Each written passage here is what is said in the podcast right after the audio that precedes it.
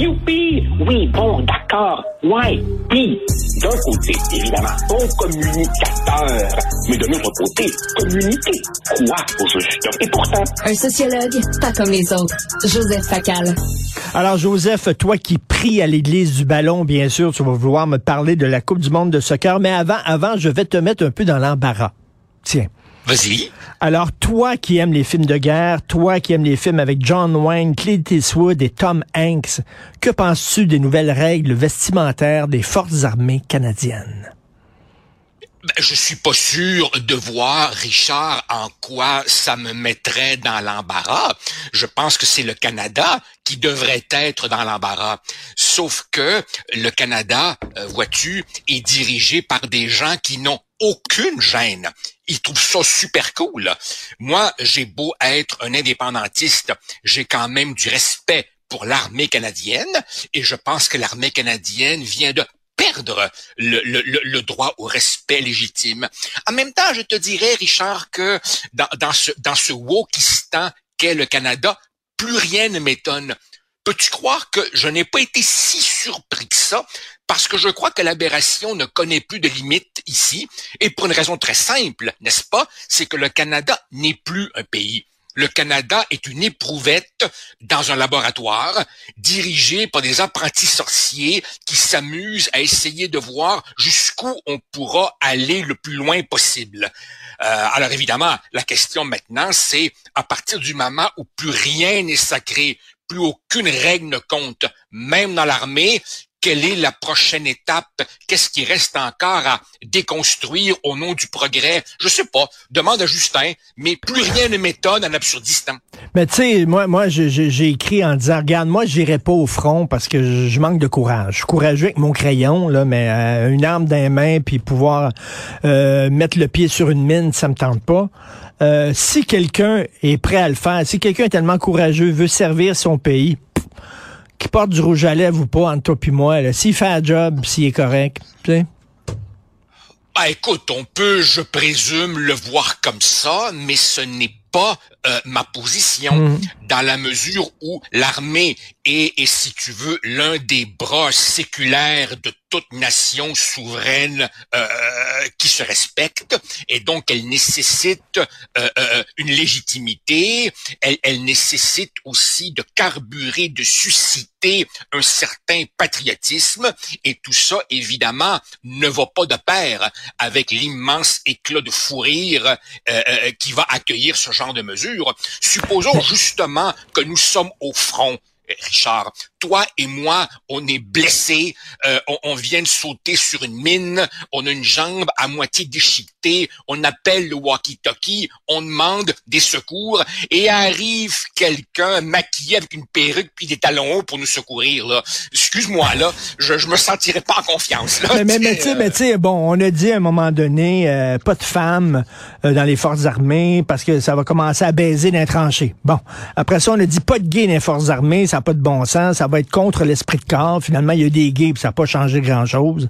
Non, non, mais non, mais un instant, un instant, un instant, Richard. On ne parle pas ici euh, des gays ou on parle pas ici de quelqu'un qui, par exemple, euh, euh, euh serait diagnostiqué comme souffrant d'une véritable dysphorie de genre, maladie qui existe et qu'il faut accueillir avec compassion et qui traverse un processus déchirant et assumé. D'accord, je m'attends quand même à ce que ces gens respectent l'uniforme, le décorum, les formes, tu vois. Ça, c'est comme, excuse-moi Richard, ça, c'est comme enlever sa casquette au stade devant l'hymne d'un pays. C'est, c'est le décorum, c'est la courtoisie, c'est le respect des institutions, c'est toutes sortes de ces valeurs médiévales qu'il faut sentir vraiment que je vis le crépuscule de mon époque.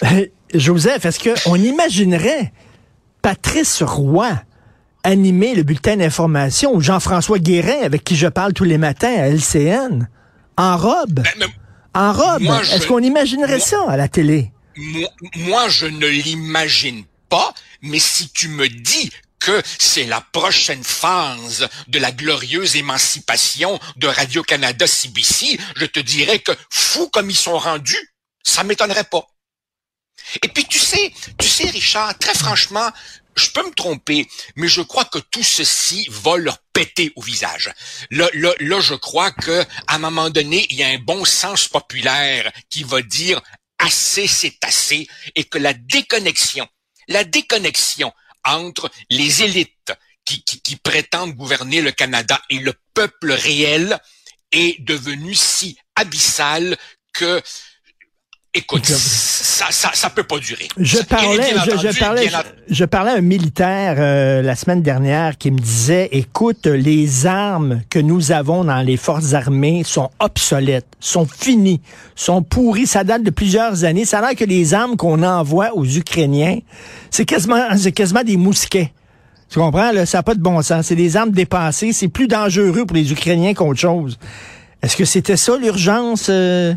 L'urgence, c'était de permettre le port du rouge à lèvres dans l'armée canadienne. C'était ça la grosse urgence.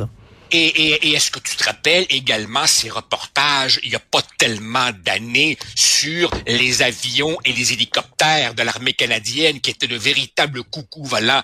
Mais nous sommes, nous sommes gouvernés par un professeur de théâtre qui joue à gouverner.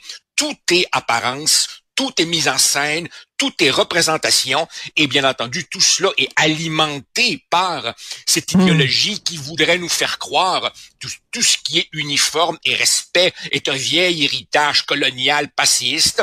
Ça donne ce que ça donne. Mais je crois que tout ça va finir par nous péter au visage. Joseph, est-ce que tu es déchiré ces temps-ci? D'un côté, tu es un passionné de soccer, tu manques aucun match. De l'autre, tu es un homme que les droits de la personne à cœur. Est-ce que tu vas boycotter euh, la Coupe du monde de soccer? Non, non, je ne boycotterai pas parce que le boycottage individuel d'un amateur ou même de dizaines de millions d'amateurs ne changerait rien au fait que l'événement est là. Pour tout te dire, Richard, tu sais bien que je peux rien te cacher. J'ai mis mon réveil matin à 4h55 du mmh. matin pour me réveiller et aller regarder Argentine, Arabie Saoudite. Ma blonde, évidemment, se lève trois heures plus tard, très raisonnablement, avec un café et me traite de maudit malade. Et je peux pas nier qu'elle a fondamentalement raison. Que veux-tu? C'est une passion. En même temps, une autre partie de mon cerveau reste lucide. C'est évidemment un scandale, mais tu sais, on, on, vit tous avec nos contradictions. Et la vérité, Richard, la triste vérité est que l'argent achète tout. On en a une autre preuve. Et bon, je comprends très bien le dégoût, mais si on voulait boycotter, il aurait fallu faire ça des années avant.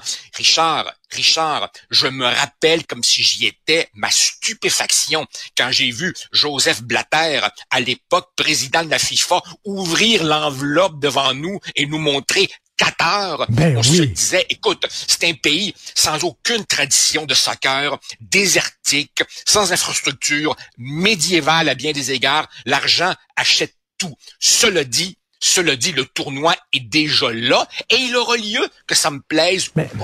Et là, tu le président de la FIFA qui a euh, salué, euh, qui a louangé le Qatar en disant ils sont fantastiques. Écoutez, pour construire leur stade, ils ont fait venir des, des travailleurs immigrants étrangers. Mais quelle ouverture! Gianni, Gianni, Gianni Infantino fait partie, Gianni Infantino, euh, le nouveau secrétaire, le nouveau président, fait partie de la même gamique, du même dîner du même festival de Tartuffe que tous ses prédécesseurs. Ultimement, tout ce qui reste, c'est la joie du ballon rond et du plus beau sport du monde sans se fermer les yeux sur sur ces horreurs-là. Je, je, dois ajouter, Richard, si tu me laisses deux minutes, ce matin, ce matin, un de mes, mes amis m'a envoyé un, extrait de livre que j'ai pas encore eu le temps de, de, de lire, mais qui parle justement de, de, de, du soccer. Tu te rappelles, tu as, tu as souvent toi-même écrit une chronique, des chroniques en disant que le nouveau débat qui agite le monde, c'est pas tellement la gauche contre la droite, ce sont les anywhere les élites mondialisées versus les somewhere, les les gens qui croient encore à un ancrage local. Le vrai problème du foot aujourd'hui, c'est pas seulement le Qatar, c'est que ce qui était jadis euh, la religion laïque du prolétariat a été kidnappé par ces élites qui évidemment nous vendent des billets exorbitants, des loges VIP, des chandails pour ton fils à 200 pièces, des matchs uniquement par abonnement sur des télévisions pour lesquelles il faut que tu paies, des joueurs qui gagnent mille fois le salaire d'un ouvrier, des joueurs dont il faut mettre le nom au-dessus du chandail parce qu'ils changent tellement souvent d'équipe, alors que quand j'étais jeune, le 5, c'était Beckenbauer, le 9, c'était Bobby Charlton, j'avais pas besoin de son nom, tout le monde les connaissait. Tu sais, comme Jean Béliveau, toute sa carrière avec le Canadien. C'est fini cette époque-là. Et le peuple, qui n'a même plus les moyens de rentrer dans un stade en Europe ou en Argentine ou au Brésil, il est en tas, trois petits points. Et c'est ça. Le, le, le, le, vrai problème qui guette le sport. On veut tellement faire du cash qu'on oublie ceux qui le font, ceux qui le font vivre depuis 150 ans. Joseph, Joseph, c'est la même chose pour le showbiz. Hein? Euh, euh, euh, Bruce Springsteen chante pour l'école bleue, puis Joe Sixpack. Essaye toi d'acheter un billet pour un show du Bruce Springsteen, c'est 400 pièces. Richard, Richard, Richard, j'ai été voir Bruce Springsteen au Centre Bell il y a de longues années. Je te l'avoue très franchement, c'était un billet de courtoisie. J'avais pas payé. Je suis allé voir les Stones. Je suis allé voir les Stones il y a quelques années. Écoute, c'était une affaire 350, 400 dollars euh, pour un billet. Euh, est-ce que là, on a vu euh, l'équipe d'Iran qui ne chantait pas l'hymne national d'Iran? On a vu l'équipe de l'Angleterre qui ont mis un genou par terre en appui aux LGBT. Euh, écoute, on, avait vu ça aux Jeux olympiques de Mexico avec les deux Noirs qui avaient la, main gantée euh, pour euh, lutter contre le racisme. Tommy Smith et John Carlos, absolument, oui. Est-ce que est-ce que c'est la place pour ça? Est-ce qu'on devrait dire c'est le sport, là? On va essayer de, de, de, rendre ça imperméable à la politique. Non, non, non, non, non, non, non. Non, non, ça, ça, ça c'est une vaste illusion. Ça, c'est une vaste illusion. Ça, c'est comme, je nommerai pas de nom je nommerai pas de nom, mais à chaque fois que des gens comme nous disons où sont passés les francophones du Canadien, comment ça se fait que le capitaine du Canadien est pas capable de dire bonjour en français, et il y a toujours des journalistes affectés à la couverture du Canadien qui nous disent politisez pas l'affaire là, ne restons que dans le sport. Ça c'est complètement naïf. Le sport a toujours été politisé depuis la Grèce antique. Les, les leaders politiques utilisaient les succès de leurs athlètes pour leur propre bénéfice. Sport et politique ont toujours été intimement liés. Et en ce sens, qu'un athlète, avec les moyens qu'il a, pose un petit geste, que ce soit le genou à terre ou, ou, ou, l'hymne ou le poing ganté, je trouve que dans le monde d'aujourd'hui, quand il y a un petit geste noble encore dans le cynisme qui nous embourbe, je le salue.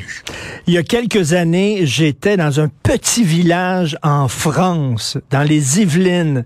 Euh, Joseph, lorsque la France a gagné euh, la Coupe du Monde, euh, j'étais dans un stade et il y avait la, la, la, la diffusion sur un écran géant de ça.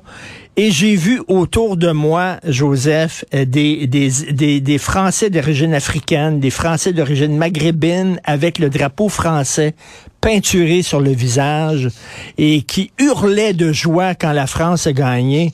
Et je me disais, ah, ça, ça c'est la beauté du sport. C'est une arme d'intégration massive c'est une arme d'intégration massive. Moi, écoute, souvenir pour souvenir, Richard, j'ai couvert la Coupe du Monde de, 2014 euh, euh, au Brésil pour Québécois et j'étais dans un bar. J'avais pas eu de billet pour ce match-là. J'étais pas là. Je l'ai vu à la télévision. Le célèbre 7 à 1 infligé par l'Allemagne aux Brésiliens chez eux.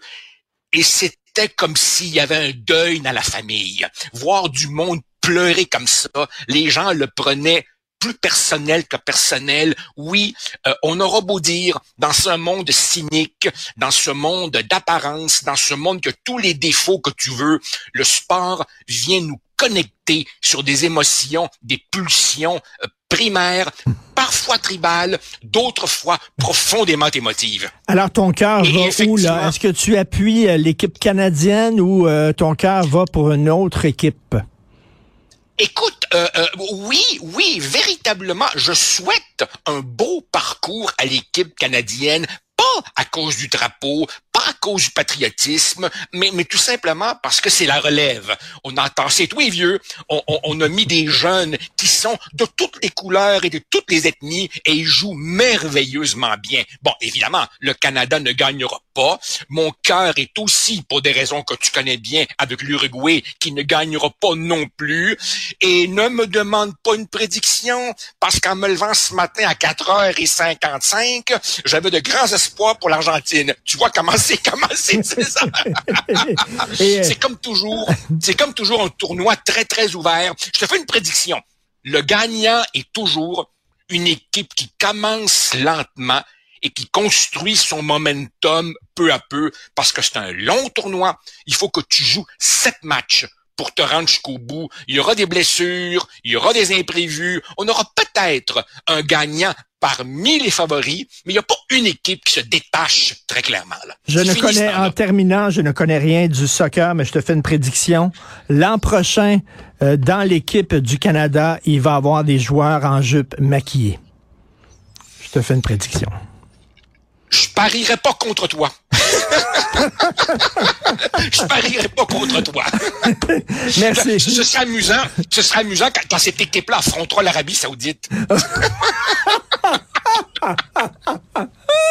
Merci. Bonne journée, Joseph. Et bon, bon match.